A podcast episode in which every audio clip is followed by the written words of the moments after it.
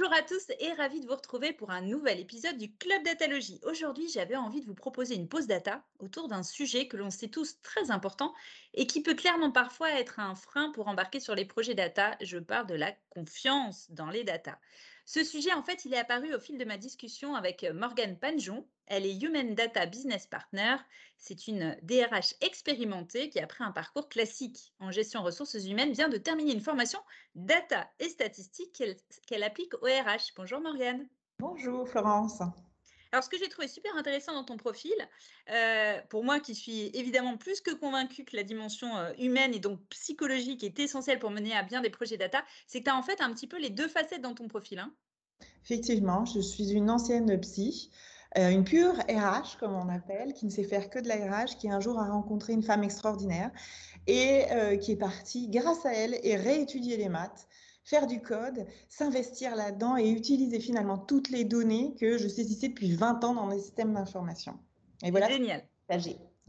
J'adore. Alors, on va profiter de toutes ces ressources parce que c'est ce que tu m'as dit. Hein. tu as énormément, énormément, énormément lu. Tu t'es immergé vraiment dans, ces, euh, dans cet écosystème pendant ces deux années pour euh, justement profiter de ton approche euh, du sujet très personnel. Pour démarrer, je te propose qu'on repose le contexte. pour toi, qu'est-ce qu'il faut attendre des interactions entre les data et les RH alors, il y a deux grandes visées. D'une part, moi, je suis convaincue euh, que la RH, ce n'est pas une activité philanthropique. On gère la carrière, en fait, euh, des salariés. On est là pour participer au ROI de l'entreprise. Nous sommes des business partners. On a ça dans notre titre, en fait. Dans ce cadre, étudier, en fait, les données, en fait, qui sont disponibles dans les systèmes d'information qu'on remplit by the way, hein, mm-hmm. c'est une nécessité pour, pour effectivement euh, remplir toutes ces missions. D'autre part, travailler les données RH, c'est finalement développer, et c'est ce qui est le plus important, une RH préventive et une, RH qui va plus vers la gestion des risques futurs. C'est ça pour moi les deux grands, grands aspects. Très bien. Euh, en, préparant cet échange, tu m'avais partagé ta conviction que pour toi, c'est une évidence. Il faut que tous les HRVP, et d'ailleurs, on peut l'étendre à tous les décideurs des métiers, hein, tous ceux qui sont en contact des données, donc finalement tous les décideurs, c'est hyper important qu'ils se forment même basiquement à la, à la data. Ça te semble essentiel et tu me disais, j'aimais bien ta phrase, pour leur permettre d'articuler leur intuition avec les chiffres. Est-ce que tu peux un peu nous raconter ta conviction? Alors oui, totalement. C'est en fait la, fonction RH, et comme beaucoup de fonctions, c'est d'abord de l'entretien. Donc en fait, on a dans la fonction RH beaucoup, beaucoup de relations avec des entretiens avec les, salariés, les managers, les institutions syndicales. En fait, au fur et à mesure du temps, on se forge des convictions. Mm-hmm. Et en plus, on, va vraiment asseoir nos convictions parce qu'on va lire, on va connaître notre secteur d'activité. Donc finalement, on se forge une philosophie. Ce qu'on peut voir assez facilement, qu'on peut tomber dans le problème du biais. Mm-hmm. Donc, pour le prendre en main, ce biais, va falloir passer par l'exercice de quantification.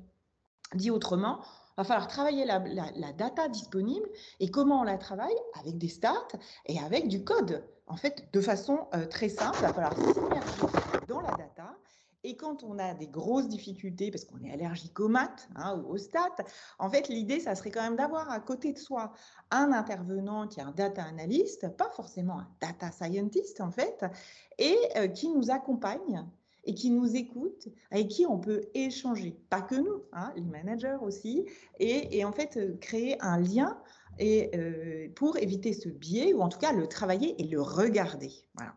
C'est-à-dire qu'on n'oublie pas en fait vraiment le savoir-faire et le feeling euh, que peut avoir euh, euh, voilà, le, patron des RH ou le patron des métiers, mais on vient lui associer quelque chose de moins subjectif. C'est ça le plus d'objectifs qui sont, qui sont les données. C'est vraiment important d'avoir les deux en fait.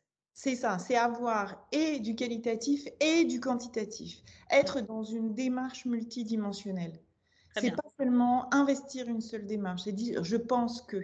Ok, tu penses que, mais on va voir ce que nous dit la data. On va essayer d'agrémenter en fait notre intuition. Parce qu'on peut, on peut se tromper en fait, c'est la vérité. c'est humain. Voilà, on est humain, c'est bien humain. Alors revenons à ce sujet de l'importance de la confiance dans la data, plus particulièrement dans les RH. Pour toi, en quoi est-ce que c'est clé la confiance dans la data? Alors, déjà parce que alors moi j'ai appelé je parle beaucoup du HR Data Lover. En fait, c'est le meilleur allié dans l'analyse des phénomènes sociaux et je dirais que c'est la la pierre angulaire et je vais vous dire pourquoi après. Heu, c'est celui en fait à qui revient de poser la confiance. C'est lui qui est en charge de poser la confiance, heu, avec tous les interlocuteurs les interlocuteurs qui sont dans la boucle. Il n'y a pas que le salarié, il y en a beaucoup en fait. Très bien. Pour réussir à trouver des pistes des d'action pour solutionner, ce sujet de la Mmh. confiance dans la data, tu es parti en fait des 4 piliers de la confiance en psychologie, c'est ça? Et tu l'as finalement décliné, appliqué à la data, c'est ça? Alors, en fait, comme je suis psy au démarrage, il y a un modèle que j'aime bien et que je travaillais pas mal avec, les salariés, c'était le modèle d'Echeverria qui parle de comment on met en place la confiance. Et la confiance, selon cet auteur, se met en place selon 4 piliers, qui sont l'honnêteté, la crédibilité, la compétence et l'engagement. Et en fait, j'ai décliné les projets data et la posture RH, en fait, heu, avec à partir de ce de de de, Ce heu, prisme-là. voilà, ce prisme et ça marche, pas trop mal, en fait. Alors on va tester ça tout de suite. Alors on commence avec l'honnêteté. Oui. pour un HRVP, quand on parle d'honnêteté, d'intégrité, finalement on parle de quoi? Alors, on parle en fait de la capacité du HRBP à avoir connaissance des anciens projets euh, RH, de la législation qui est en place et des normes RGPD. Et en fait, c'est lui qui va être en charge d'encadrer en fait euh, sincérité et honnêteté dans ses activités, en, ses activités au jour le jour. Alors, je vais vous donner un exemple très concret. On veut étudier les facteurs d'accessibilité au programme de formation euh, des salariés. La Mmh littérature, je fais un pont avec la littérature, nous dit qu'en fait, quand on est une femme monoparentale avec des enfants en bas âge, en fait, notre accessibilité est, euh, est, plus, est moins importante. Donc, si je veux vérifier ça dans mon entreprise, ça pourrait être un prisme d'analyse. Eh bien, finalement, je peux le faire, mais je suis un petit peu encadrée par les normes RGPD. Et là, le HRBP, il a son rôle, qui est d'avancer honnêtement dans ce cadre-là et de dire au manager, voilà, tu Ça on peut faire, ça on voilà, peut pas faire. ça on peut faire, ça on peut pas faire. Et doit être sincère, en fait, dans sa démarche. Mmh Et ça, c'est bien. Très bien.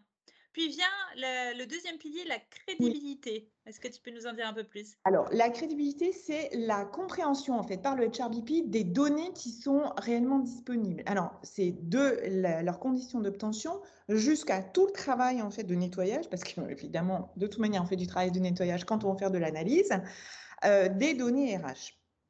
Donc, je vais vous donner deux exemples qui vont parler à tout le monde. RH et pas RH.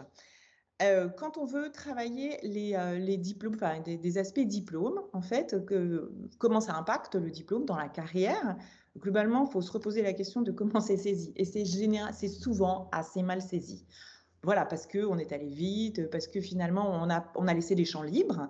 Mmh euh, sont pas nombreuses les entreprises où les champs sont pas libres là-dessus. Et donc voilà, donc c'est assez mal saisi. Donc il y a un travail de nettoyage à envisager avant d'utiliser euh, ça pour des analyses.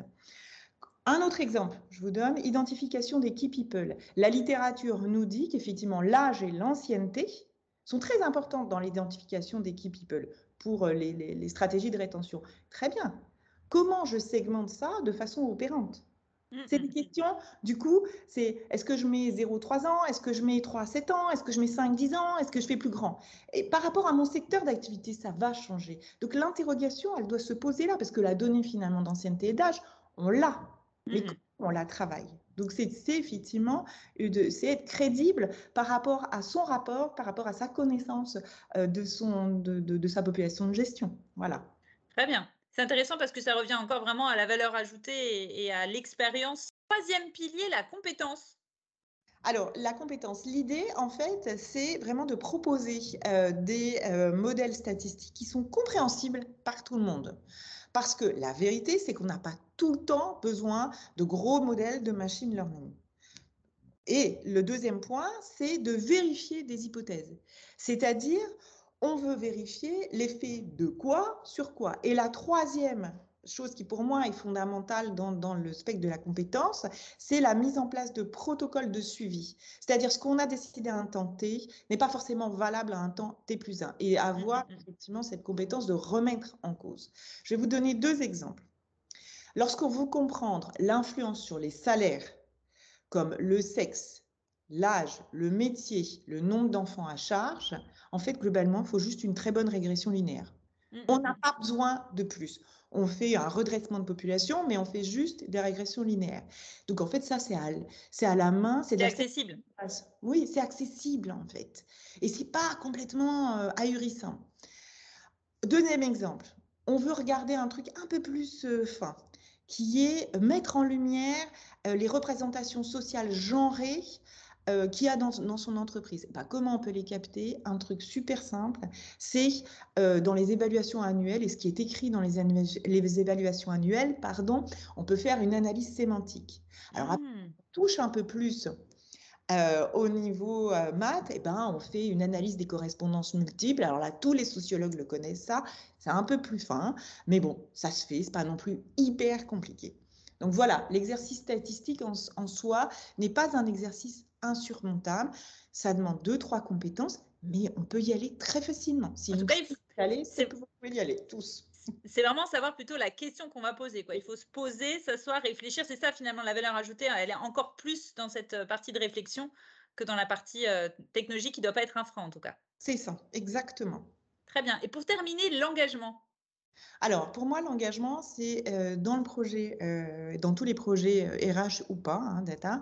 En fait, l'idée, c'est euh, d'embarquer l'intégri- l'inté- l'intégrité des acteurs de la ligne RH, les utilisateurs et des métiers, en fait, pour que tout le monde, en fait, réfléchisse ensemble.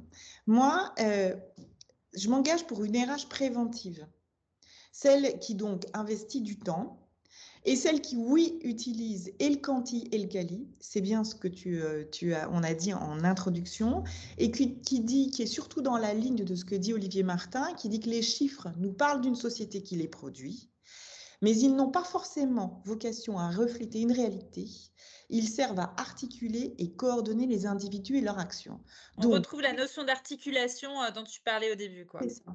On s'articule par les chiffres, on regarde une réalité, ça n'enlèvera jamais le qualitatif, donc ça n'enlèvera jamais le fait de mettre autour de la table l'intégrité des acteurs, en fait l'intégralité des Mm. acteurs, et de discuter là-dessus pour effectivement coordonner.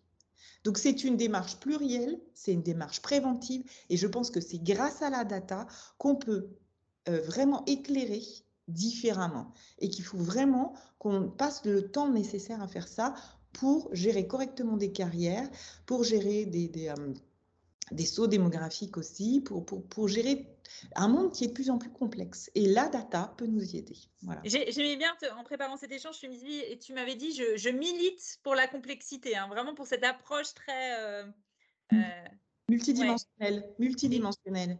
exactement, très riche, très enrichie en fait. C'est ça, enrichi et avec beaucoup d'écoute, beaucoup d'humilité par rapport aux faits qu'on voit.